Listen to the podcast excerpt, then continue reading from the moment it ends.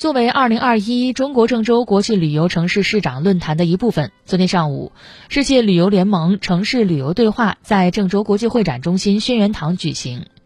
世界旅游联盟主席段强、郑州市副市长史占勇出席会议并致辞。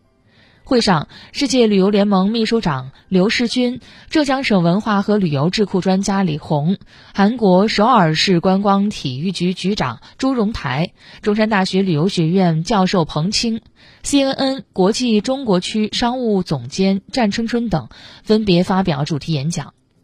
圆桌对话环节，参会嘉宾围绕黄河沿线经济带城市旅游发展这一主题进行了讨论交流。根据了解，世界旅游联盟于二零一七年九月十二号在中国成都成立，目前共有来自四十个国家和地区的二百一十一个会员。